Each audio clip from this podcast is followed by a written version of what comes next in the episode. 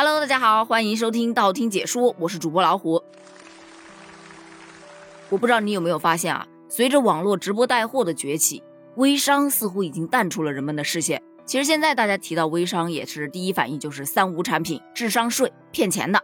而在微商界赫赫有名的张婷夫妇的品牌 TST 婷秘密，在去年年底，也就是十二月份，因为涉嫌传销就被查了。不过张婷本人当时是非常的淡定，发声回应表示自己是合法经营，自成立以来始终都是遵从政府的指导，坚持合法经营、依法纳税，而且还一再强调。公司运营一切正常，将积极配合相关部门的工作。但有的时候话真的不能说得太满，这打脸呢总是来的那么的快。就在今天，张婷夫妇 TST 婷秘密被认定为传销，这个消息是稳坐热搜第一呀。而这则消息当中，大家讨论的最多的，并不是说他被认定为传销，因为他传不传销的，大家其实都心知肚明，对吧？但引发大众关注的是。做个传销辛苦一场，还要冒着各种风险才挣这么点钱，网友为什么会有此疑惑呢？咱们先来看看这则新闻到底说了什么，无外乎两点。第一点，TST 婷秘密的运营主体已被市场监管部门认定构成组织策划传销违法行为。第二点就是处罚，没收违法所得一千九百二十七点九九万元，罚款一百七十万元。根据曝光出来的数据。二零一八年一月一号到二零二一年的七月，相关公司在涉及传销的主营业务上，营收共九十一点七一亿元，也就是说，营收九十一点七一亿，获利才一千九百二十七点九九万元，九十一亿的大生意啊，获利都不到两千万，网友就开始吐槽了。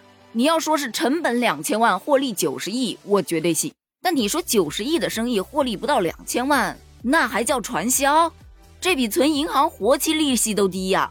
还有网友表示啊，如果真这么点收益的话，张婷不如回去拍戏呢，随便参加个什么综艺呀，拍拍什么戏呀，片酬不得几千万呢？犯得着受这份罪，扛这份风险吗？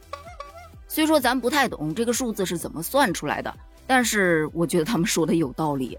那既然咱不懂，咱就不说，咱们还是来聊一聊，到底什么叫做传销？为什么他们公司的这种销售行为就被认定为是传销呢？我就稍微去网上总结了一下，传销一般大概有四个特征。第一个就是有入门费用，你需要缴纳一定的费用，或者是购买，也就是认购他们一定的产品，才能取得一个入门资格。第二呢，就是拉人头喽，你必须要不断的去发展你的下线，形成上下线的关系，才能形成一个团队。第三个就是团队计酬。间接或者直接以发展的人数、销售业绩来发钱，说白了就是你拉来的人头越多，你挣的钱就越多。第四点就是产品本身没有什么价值，但是价格奇高。我记得 TST 刚刚被查的时候，就有内部的销售人员曝光了他们的发展模式。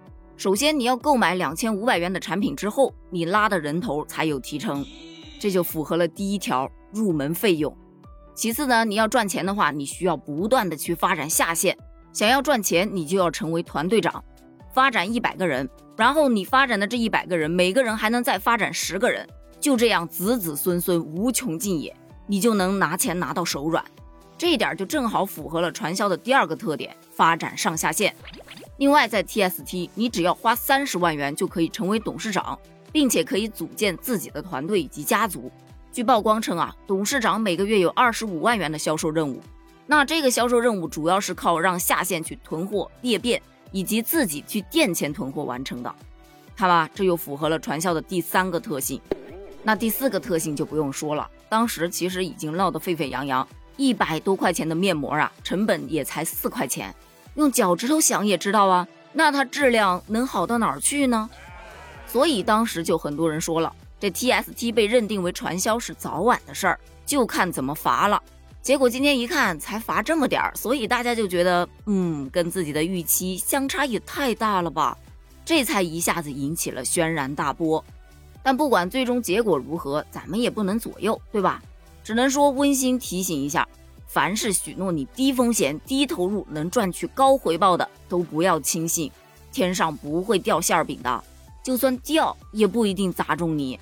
另外，它掉的大多不是馅饼，是陷阱啊！还是那句话，投资有风险，入市需谨慎。关于这件事儿，你怎么看？评论区留言哦，拜拜。